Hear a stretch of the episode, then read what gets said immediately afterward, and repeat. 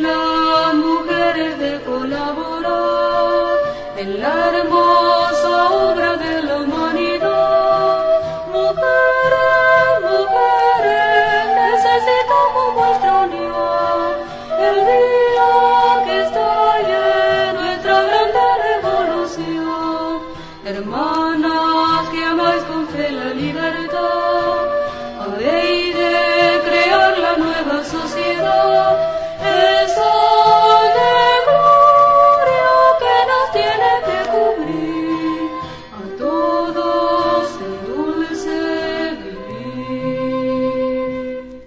dia, boa tarde, boa noite a todos os camaradas. Começando mais um episódio do nosso querido podcast Dialogando com os Camaradas. E hoje vamos falar sobre a, a mini biografia da militante anarquista Isabel Cerruti. Já que no último episódio falamos sobre, sobre uma gringa, sobre uma francesa que esteve à frente na Comuna de Paris, tanto na questão da, da luta né, nos conselhos de segurança, na, nas batalhas, como no produzindo intelectualmente. Agora vamos com a com a, uma anarquista, apesar de não ser brasileira, ter vindo para o Brasil, ter atuação no Brasil desde nova, é, Isabel Cerruti, né? E para isso nós temos, como sempre, os nossos queridos convidados, tanto o Fábio como a Talita. Mais uma vez, Felipe, eu queria saber como é que você se sente roubando protagonismo da Talita ao começar esse episódio, essa mini biografia de uma mulher anarquista extremamente relevante para o movimento operário brasileiro, inclusive. É, eu acho que se tiver algum ouvinte pós-moderno, né, acho que a gente tá, eu vou ser massacrado, né? Acho que vai ter um, Eu gostei que você falou, eu gostei que você Depois- falou, cara, do, do, você falou assim, feministas, anarquistas e comunistas. Você não incluiu, por exemplo, feministas liberais. Foi de propósito? Podemos dizer que sim, né? Não foi de propósito, mas encare como de propósito. Bom, como já diria certas vertentes nos movimentos pós-modernos, né? é, hoje estamos aqui para apenas ouvir, né? Enquanto uma mulher fala, nós homens temos que ficar calados. E é verdade, e em grande parte é, é realmente verdade, apesar da zoeira, né? É, o ideal hoje nessa mini, mini biografia é, é mais ou menos a gente ficar nesse, nesse patamar, né? Então, assim, vamos, vamos chamar quem deveria estar falando, que é muito mais eloquente que nós, que nunca erra quando fala, inclusive. Talita, por favor, dê o seu bom dia, boa noite ou boa tarde, dependendo do horário que a pessoa estiver assistindo, ouvindo esse podcast. Bom dia, boa tarde, boa noite, camaradas. Bom dia, Fábio. Bom dia e boa tarde, boa noite, Felipe. Né, Eu, eu gosto dessa, dessa coisa assim infalível das mulheres. Mentira, né? Eu, eu acho que até uma das coisas que a gente precisa discutir, né?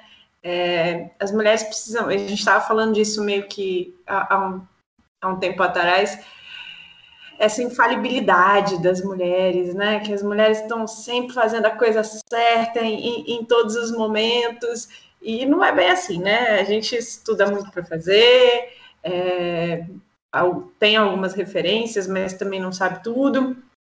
E isso tem a ver com a nossa mini biografada, né? Com a nossa mini biografia, porque um dos objetivos dessa da- de falar da Isabel Cerruti hoje, não falar, por exemplo, da Maria Lacerda de Moura, que é um, um dos grandes, outro grande nome, é pensar que a gente não pode marmorizar as pessoas, né? O Proudhon fala muito isso, né? Quando queriam que o Proudhon fizesse a, a, a biografia dele, ele falava: não, não tem nada para falar da minha vida, não, né? É, eu não quero ser o homem de mármore da, da, da revolução e tal.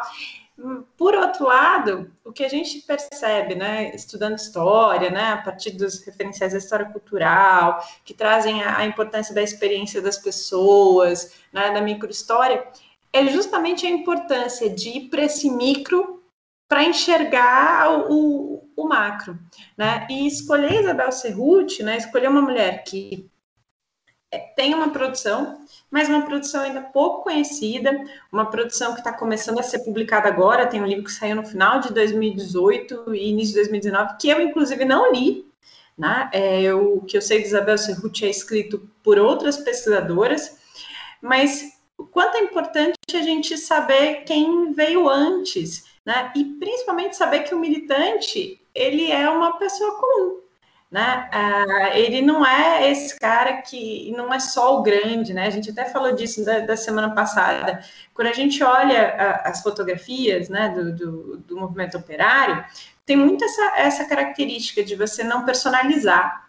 Mas, por outro lado, quando a gente fala das mulheres, né, nesse movimento que a gente está tentando criar, né, que a história das mulheres, que o feminismo traz, é muito importante apontar o nome, o sobrenome, contar a história, a experiência dessas pessoas, porque elas são definitivas para os rumos da militância, né, para os rumos revolucionários, né, para o passado do qual elas nos processos, né, históricos nos quais elas participaram.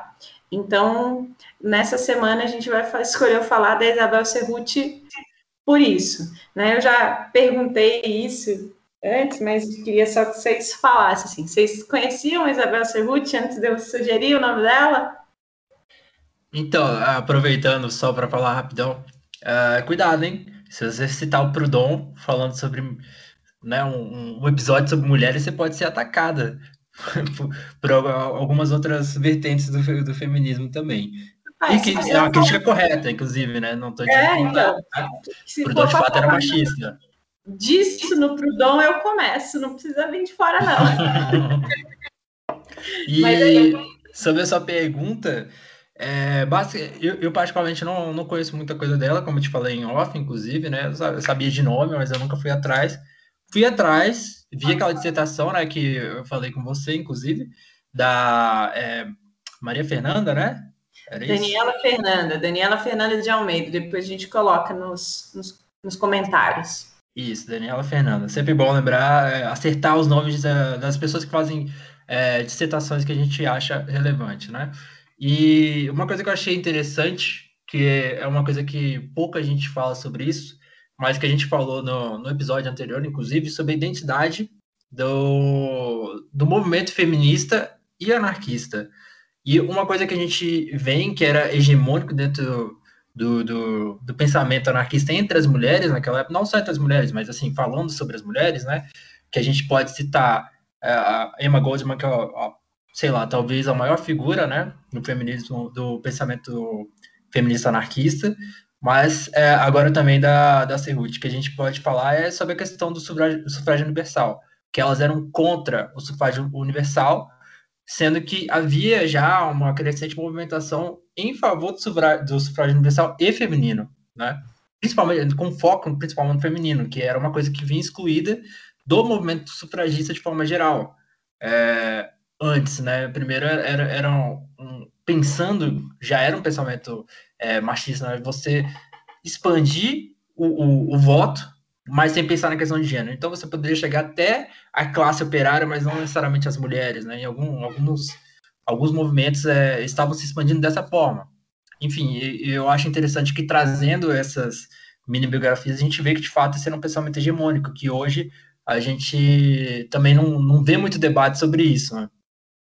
Naquele episódio que a gente fez sobre as mulheres anarquistas, a gente falou sobre isso, né? Como tanto o feminismo e o anarquismo, na verdade, os processos históricos em geral, quando eles são incorporados, eles perdem um pouco da sua historicidade. E, infelizmente, o feminismo, mesmo o, o, o feminismo que a gente tem é, hoje produzido pela esquerda, quando vai é, falar dos seus primeiros referenciais, da historicidade do movimento, acaba caindo no chavão da primeira onda do sufrágio e esquece que tem todo um feminismo libertário, e aí a gente inclui não só as mulheres anarquistas, mas as mulheres socialistas de, de todos os ramos, que estão lá discutindo, assim, se é isso mesmo, né? Elas fazem algumas alianças, então a Mariela César de Moura, por exemplo, cola no, no começo com esse sufragistas, mas depois vaza. A Isabel Cerruti já vem dessa, é, dessa influência da Emma Goldman, que fala, né, junto com a grande maioria, já olha para o sufrágio e fala, ó, esse negócio aí, ele serve no modelo de mulher burguesa, é mais uma forma de conformação e não de, de revolução. Então, esse é um dos motivos, inclusive, para escrever, uh, para falar sobre a Isabel Cerruti, que é o quanto ela tem uma produção longa e desconhecida e que ainda precisa ser muito estudada, assim. E você, Felipe? O que você É, eu estava pensando aqui na questão da, da invisibilidade das mulheres por serem anarquistas, né? A gente já falou sobre isso antes em alguns outros episódios, né? Quando a gente começar a falar sobre outras, aí já vem uma, um spoiler, talvez, de não sei nem se poderia falar, sobre as outras mulheres sendo marxistas, eu tenho uma visibilidade muito maior, né? É, é como se restringisse a, a, a questão de gênero especificamente ao marxismo, né? Inclusive dentro do próprio é, próprio anarquismo é, é importante, como você falou, essa questão da resgate da memória, né? Tem que ter esse resgate da memória, né? Eu, eu não sei, Felipe, se é, é especificamente ao marxismo, mas é, algumas coisas que né? convergem. Né? É, não, mas algumas coisas que convergem, por exemplo, o sufrágio universal converge muito hoje com o feminismo liberal, né? E aí, hum. claro, para tirar nossa dúvida, porque a gente é meio retardado em todos os aspectos, a Thalita pode tirar essa, essa dúvida para a gente, se ela concorda ou não com isso. Não, mesmo o feminismo marxista, ele invisibilizou a, os debates com as mulheres anarquistas. Então, quando o feminismo marxista, por exemplo, vai fazer citações dos seus primórdios, né, da sua historicidade, é muito mais, muito mais comum você encontrar referências a esse, aos contatos que eles tiveram com esses movimentos, por exemplo, sufragistas, do que efetivamente com, com outras mulheres é, socialistas, com mulheres anarquistas, né? Então, é, essa invisibilização do, do, anarquismo, né, que é a dupla invisibilização, por ser anarquista e por ser mulher anarquista, né, que para essas biografias, né, para mim, por isso que elas são importantes, por isso que eu quando foi para escolher, escolhi a Isabel Cerruti e não um, um, uma mais, mais famosa, né? A Fernanda Grigolin, que faz a, a, a, mulher do canto esquerdo, né? Eu sou essa mulher do canto esquerdo, sou aquela mulher do canto esquerdo, que tem um trabalho fenomenal na tenda de livros, agora está com uma, uma produção nova que é a Lucia. Ela fala da, da necessidade da gente construir essas biografias. Apesar do movimento operário não ser muito afeito a isso, né, o pouco que a gente tem a respeito dos, do movimento operário, dos movimentos sociais, né, para a gente que estuda isso, foram as biografias construídas pelos próprios militantes no, no início. E acaba que isso virou uma coisa maior dentro da historiografia, né? A gente está de uns anos para cá redescobrindo e, e, retomando a ideia da, da biografia dentro da historiografia, mas isso é fundamental que a gente faça justamente para ter, inclusive, referenciais que atualizem e que tragam o, o movimento é, para o nosso contexto. Né? Às vezes a gente fica só lá no, nos europeus e, e, tem produção aqui. Claro que é uma produção muito difícil de ser mapeada, porque essas pessoas não produziram livros, né? Elas publicavam nos, nos jornais, e aí você precisa desse trabalho de pesquisa para justamente tentar dar conta dessa produção, né? E aí, não, antes que você me pergunte das referências, além da, da dessa dissertação que a gente viu, da Daniela Fernandes de, de Almeida, é, tem um livro recém-lançado, né, novo ainda, que é O Triunfo da Anarquia, que é um livro publicado pela Biblioteca Terra Livre que tem justamente esse objetivo de reunir o que ela publicou dentro, principalmente, do, do que seria né, um pensamento anarcofeminista, também sobre sindicalismo, passando também pelo anticlericalismo, que era uma característica né, muito forte dessas mulheres do, do período. Então, sem mais delongas, vamos lá falar um pouquinho da Isabel Cerruti. Né? A Isabel Cerruti é, tem, o Felipe falou né, dela ser imigrante, mas na verdade ela nasceu no Brasil. Só que tem uma coisa muito curiosa, assim, né? Ela é filha de um italiano, né? É, que é o Luigi Bertolucci, e de uma brasileira, que é a Maria Ferreira da Silva. Mas na década de 20, mesmo aqueles que eram filhos de. Né, tem, um, uma, tem uma série de leis de deportação de militantes, né, principalmente os estrangeiros foram mais afetados, mas a gente tem também a, as deportações dentro do, do próprio país, com é, os campos de trabalho forçados, né? E a Isabel Cerruti ela tem um, um, um, escrito em que ela fala sobre essa condição de ser italo-brasileira e como muitas vezes ela se sentia até mesmo ameaçada por isso, mas que ela reivindicava toda a, a, a sua nacionalidade para poder escrever sobre as questões do, do, do, Brasil. Assim, nesse trabalho da Daniela Fernanda de Almeida, ela discute isso e ela traz, inclusive, uma uma documentação que é uma carta da Isabel Cerruti ao cônsul italiano, que ela falou assim, ó, comigo, eles, né, falando da, da polícia, eles até pegaram leve, né, porque afinal de contas eu sou nascida aqui, mesmo com a, com a minha, com a minha ascendência, mas imagina o que eles vão fazer com, com outros italianos, né? Então, ela denunciando essas deportações, né? Então, ela vem de uma família que tinha, né? É, é uma família que veio da Toscana, o pai dela. É, muitos desses, o Luiz Biondi, né, que é até o orientador da Daniela Fernanda, fala que 70% dos italianos da Toscana eram anarquistas, assim, é um, é um dado bem interessante, é, mas não tem nenhuma comprovação de que o pai da Isabel Cerruti era efetivamente um, um, um anarquista. Ela nasceu em 1886 e morreu em 1970. Ela morreu em 1 de maio, inclusive, né? Então tem, teve uma vida muito longa e uma produção muito longa.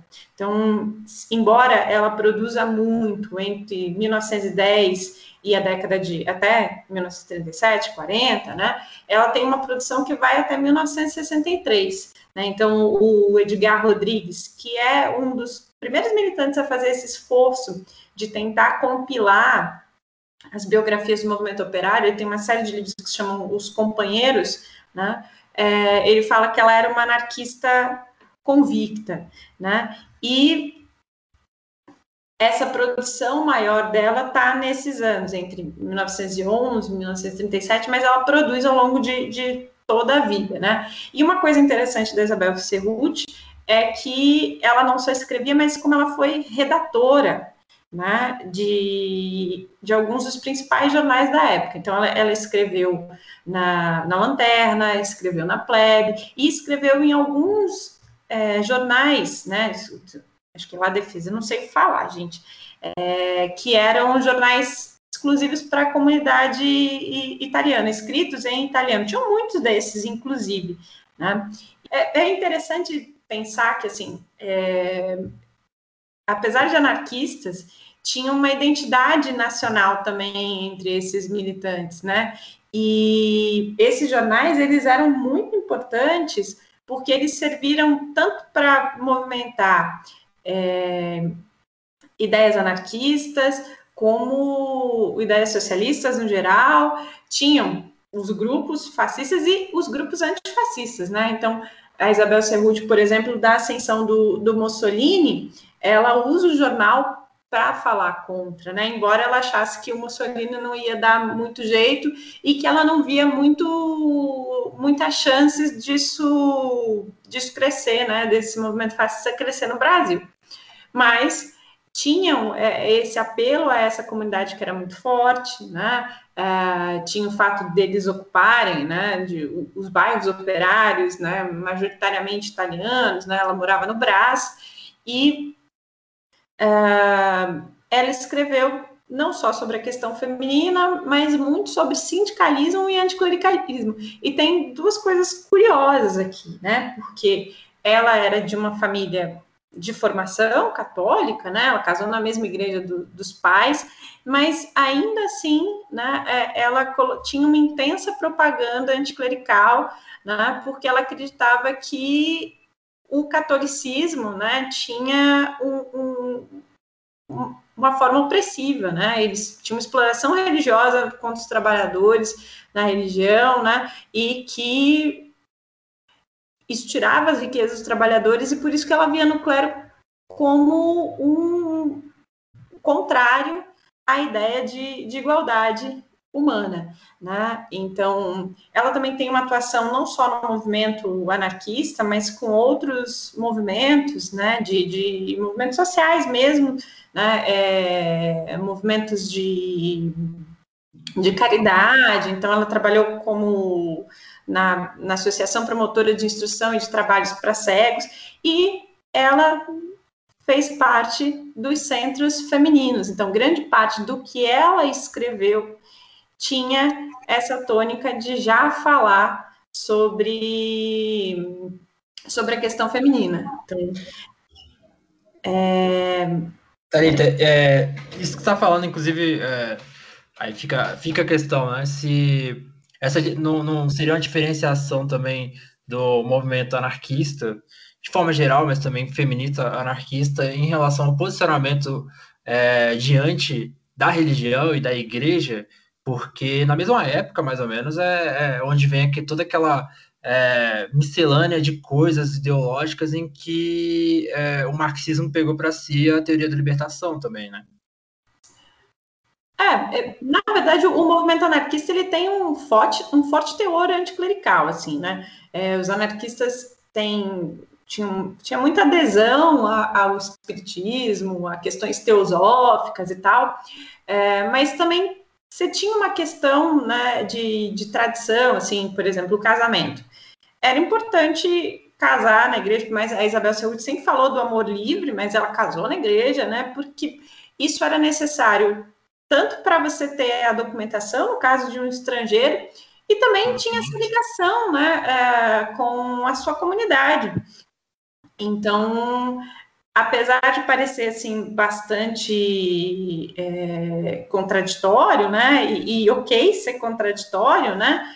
É, tem uma, um, uma questão anticlerical de denunciar essa exploração da igreja, né? O quanto a igreja colaborava para um, um, ideal de família burguesa, de submissão da mulher, muito presente em todos os escritos dessas, dessas mulheres. Tem uma coisa interessante, né? Eu falei do, do anticlericalismo e do casamento. Ela chegou no anarquismo a partir do noivo, né? Depois tornou o, o, o seu marido, que é o Américo Cerruti, e dizem que foi ele que deu a ela um exemplar da, da lanterna.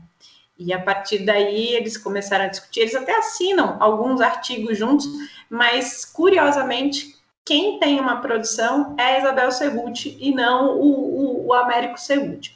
É, não tem, a gente não sabe exatamente o que que ela, é, como é que ela, se ela chegou a trabalhar em, em, fábrica ou se ela trabalhou mais em casa, mas ela é considerada uma costureira, embora na ficha do DEOPS dela, né, no, no, no falecimento, eles coloquem lá na, no DEOPS, não, perdão, no, Ai, meu Deus, quando a pessoa morre, como é que, no atestado de óbito, ela tá como, é, foi colocada como uma dona de casa, e aí você entende, né? Na década de 70, qualquer mulher era dona de casa, porque trabalhar fora era algo impensável, né? Ainda, né? ainda mais uma senhorinha, era o único destino possível para as mulheres, por mais que elas tivessem outras vidas, era se pensar essas mulheres como, como donas de casa. Né? O fato é que ela trabalhou como costureira, muitas mulheres é, eram costureiras trabalhando dentro da sua casa. Né? E outras, inclusive, que trabalhavam nas fábricas também complementavam a sua renda trabalhando dentro das suas casas, né? E isso chegava uma jornada de até 16 horas. Assim, lembrando que o que, que era ser uma costureira? Era costurar basicamente sacos né, para a indústria. E isso era uma das tarefas mais mal remuneradas que tinha. Né? O fato é que a, família de Isabel Cerruti não era uma família tão, é, tão desguarnecida, por assim dizer. O pai dela era motorneiro, então isso dava para a família uma certa, um certo prestígio. A gente tem que lembrar que o, o, os transportes né, são uma das classes mais ativas nesse movimento operário de início, então tinha lá uma, uma condição um pouco melhor, mas era uma família numerosa, né? E morando no Brasil nessa época, a gente não pode pensar em grandes privilégios, né?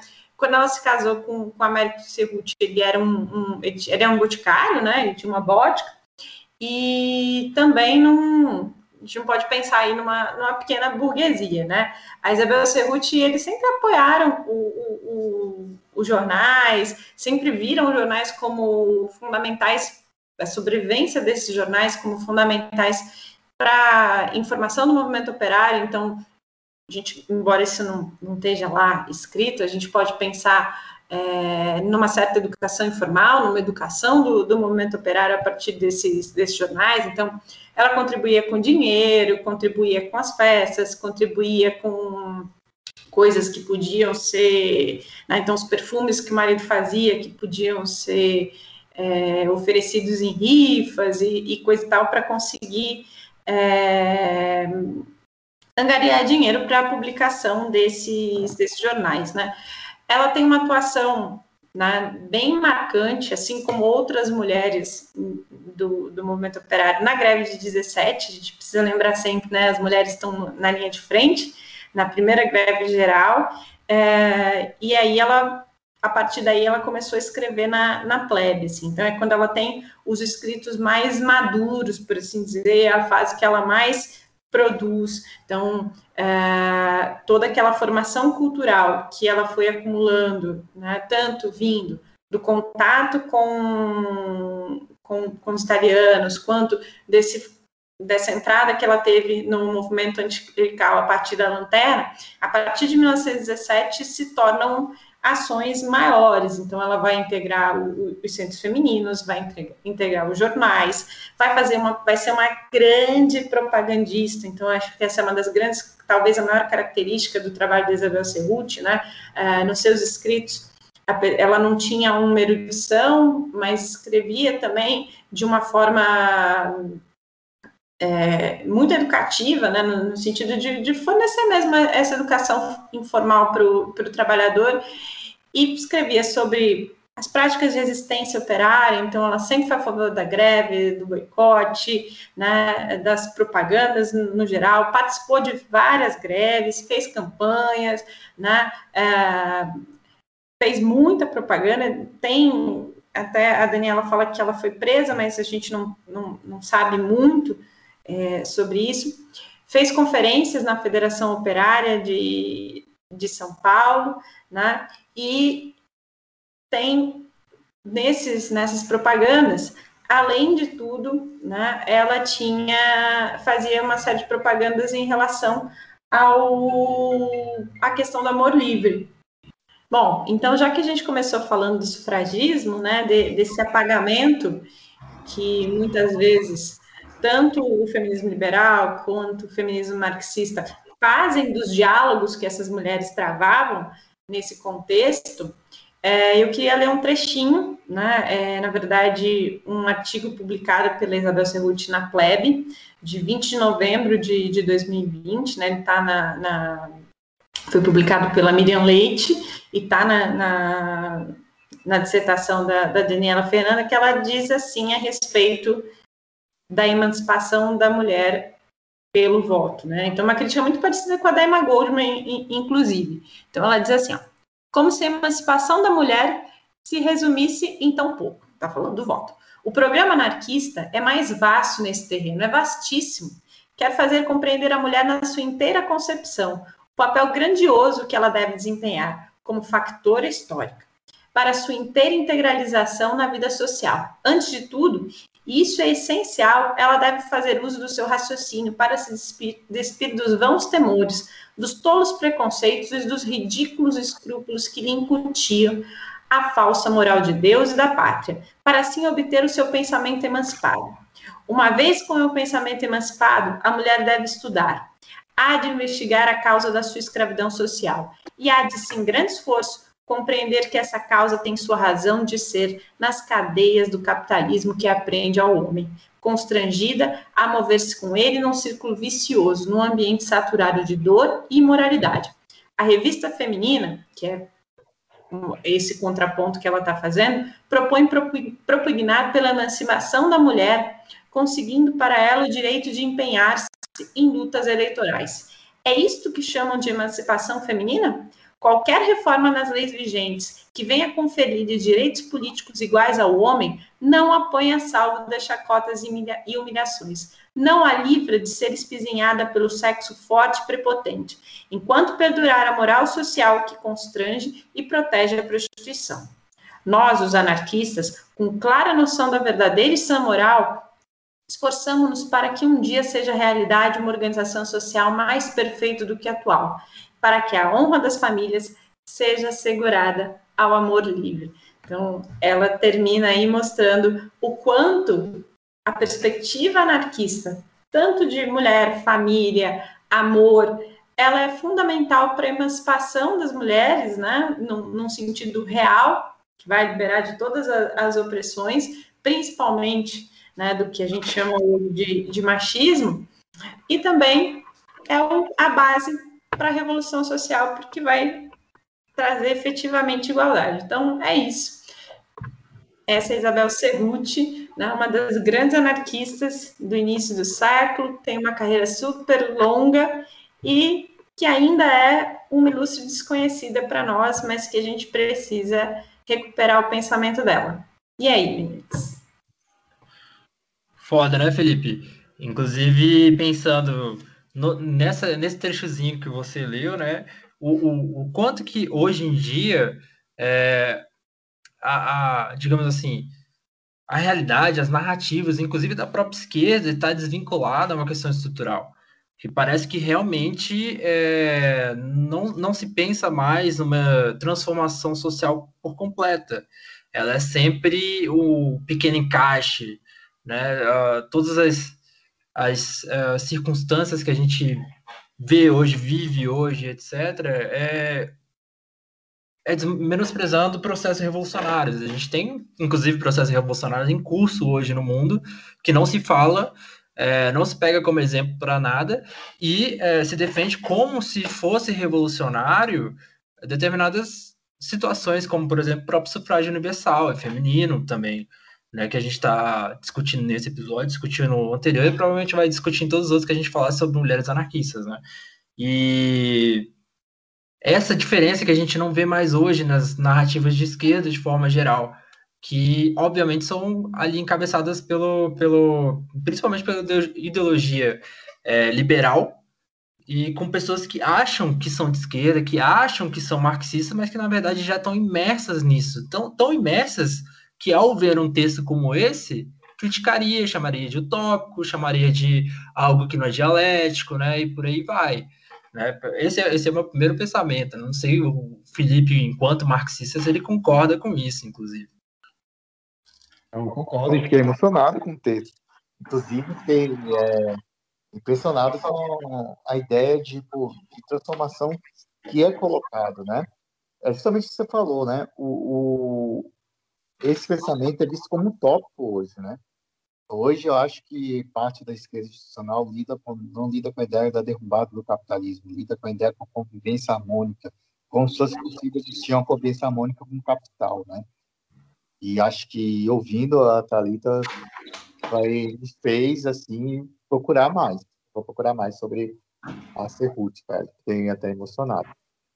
Acho que todo mundo que ouvir, né, nossos 10, 11 ouvintes, L15, quer que seja, vão ficar emocionados. E eu acho importante retomar essas leituras, né, no momento em que, a gente, de novo, a gente fala da esquerda institucional, também serve para os outros, mas a institucional tem isso muito como. Está é, tá muito na cara, né? Como o, o, a questão identitária é mal vista, né? É, tratada com etapismo e só serve para fins eleitoreiros. Né? Então, eu acho que voltar para essas mulheres e pensar que não é uma revolução social e não política, que é uma revolução completa e não por etapas, é fundamental se a gente quiser pensar qualquer outro processo de transformação, porque senão a gente vai ficar no mais do mesmo, né? Que é, no fim das contas, política institucional e voto. Não, e mais mesmo no sentido, inclusive, de você estar sempre tendo que é, disputar o espaço eleitoral, não necessariamente o espaço material.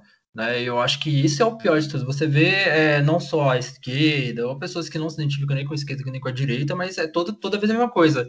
Ah, não, tem que votar no menos, menos pior. Odeio votar no menos pior, mas é a única solução. E não é a única solução. Né? Em 100 anos, as mudanças que a gente viu, é, partidas da rua, da ação direta, da transformação social, da revolução, etc., e as pessoas continuam achando que é, isso é muito utópico, inclusive a parte da esquerda, que está, como eu disse antes, né, imersa né, nessa estrutura é, liberal capitalista. Né? Então, enfim, é, resgatar esse tipo de coisa, especialmente para mulheres que, é, em primeiro lugar, de fato, tem que estar mais à linha de frente do que os homens hoje em dia. É, e também você vê isso acontecendo na prática, na linha de frente, não, não só na linha de frente é, em relação à política, mas você vê, por exemplo, hoje, a, não todos os espaços, mas dentro da academia você vê hegemonicamente mulheres. Você vê no serviço público, inclusive, tem mais mulheres do que homens, apesar de elas ainda não ocuparem é, igualmente ou até mais né, de, é, cargos mais altos dentro do serviço público. Mas isso também foi possível porque o serviço público legalmente é, permite uma maior, não 100%, é lógico, mas uma maior isonomia, né, um processo um pouco mais democrático, digamos. Isso tem é, é, é reflexo da, de, dessas mulheres querendo dentro da perspectiva liberal do sistema que a gente tem hoje, hoje em dia, etc., mas meio que se tornar independente em, em determinado ponto, sabendo que, por exemplo, a independência financeira é importante, esse tipo de coisa, né? Enfim, resgatar isso dentro da própria esquerda, é, pensando até no processo revolucionário de Rojava, que hoje, né, é referência, e lá né, com o pessoal da SLN também, etc., eu acho que é importantíssimo, né? E, enfim, resgatar aí também a memória é, principalmente do pensamento anarquista, feminista anarquista, né, também é importante demais. É, para trazer as coisas para a coletividade, né, e, efetivamente, para não ficar nessa, nessa questão individual, que no fim das contas, assim, massa, né, nós somos a maioria na, nas universidades, a gente é a maioria no serviço público, mas está é. tudo nada, porque a gente está numa sobrecarga dos infernos. Então. Porque não é, mexe com a estrutura, né, também.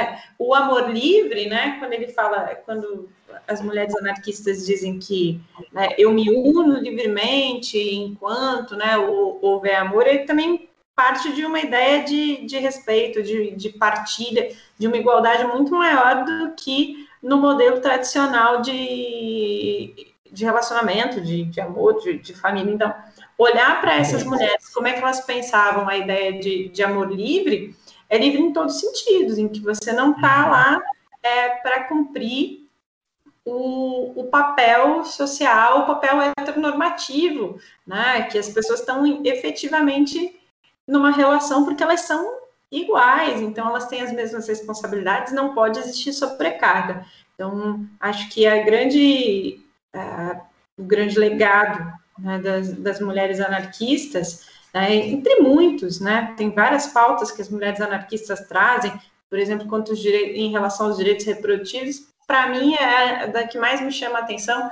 é o amor livre, porque ele é fundamental para a gente não viver essas relações amorosas que a gente vive, essas sobrecargas que a gente vive, né? É, esses processos que, no fim das contas, é, deixam a vida das mulheres tão pesada e tão difícil. É que você fica sendo a mulher, no, de forma geral, eu acho, né? Nesse formato estrutural patriarcal, heteronormativo, etc., acaba sendo, na verdade, quem carrega o homem em diversos aspectos, não só no serviço doméstico, mas também no serviço psicológico, né? Uh, as questões mais óbvias, como o papel da mulher dentro de casa, é, com os filhos, né? E meio que assume com essa. Não é que esteja necessariamente errado, mas enfim, mas com, com essa visão liberal da, das mulheres entrando no mercado de trabalho, assume mais uma função. É o trabalho, mas é também ainda os trabalhos anteriores que já tinha, os trabalhos domésticos, principalmente, né? E, enfim, é isso, né? Só para complementar a tua fala aí. É isso, a gente trabalha duas vezes e a gente precisa olhar para lá para trás para entender, como diz a Isabel Cerruti, o motivo da nossa exploração e usar isso a nosso favor para poder construir uma sociedade efetivamente mais justa e sem opressão.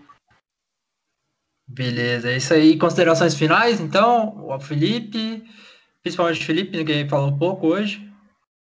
Caraca, sensacional a, a questão da Cerruti eu, enquanto a, a Thalita falava, eu estava pensando especificamente sobre essa questão da a perseguição, né, a, a anarquista, não, não tanto especificamente na questão do gênero, mas a perseguição a anarquistas, né, que ela falou que foi Alfonso Italiano, e não foi deportada, mas o, o quanto que leis, a legislação e o Estado tentou minimizar a ação de anarquistas aqui no Brasil, através da Lei Adolfo Gordo, entre outras, né? E especificamente em relação a, a cara, sensacional. Eu acho que, inclusive, esse, essa paradinha que teve sobre o, sobre o amor livre, sobre a destruição do capital, não convivência harmônica, me faz, inclusive, procurar mais o pensamento dela, que, como eu falei no início, eu desconhecia completamente. Se a, se a Thalita não tivesse sugerido... Bora comprar o livrinho da, da, da, Biblioteca Terra Livre e a gente lê juntos. Vamos ah. todos que a gente precisa fortalecer, inclusive, esses espaços, viu, gente? Comprem o livro da Terra Livre. Massa. Massa. Com certeza. Então, Thalita, é isso, valeu, foi muito bom. Mais um, né? Já está, esperamos o próximo. Valeu, gente. Até o próximo. Obrigado, gente. Tchauzinho. Até o próximo. Valeu, gente.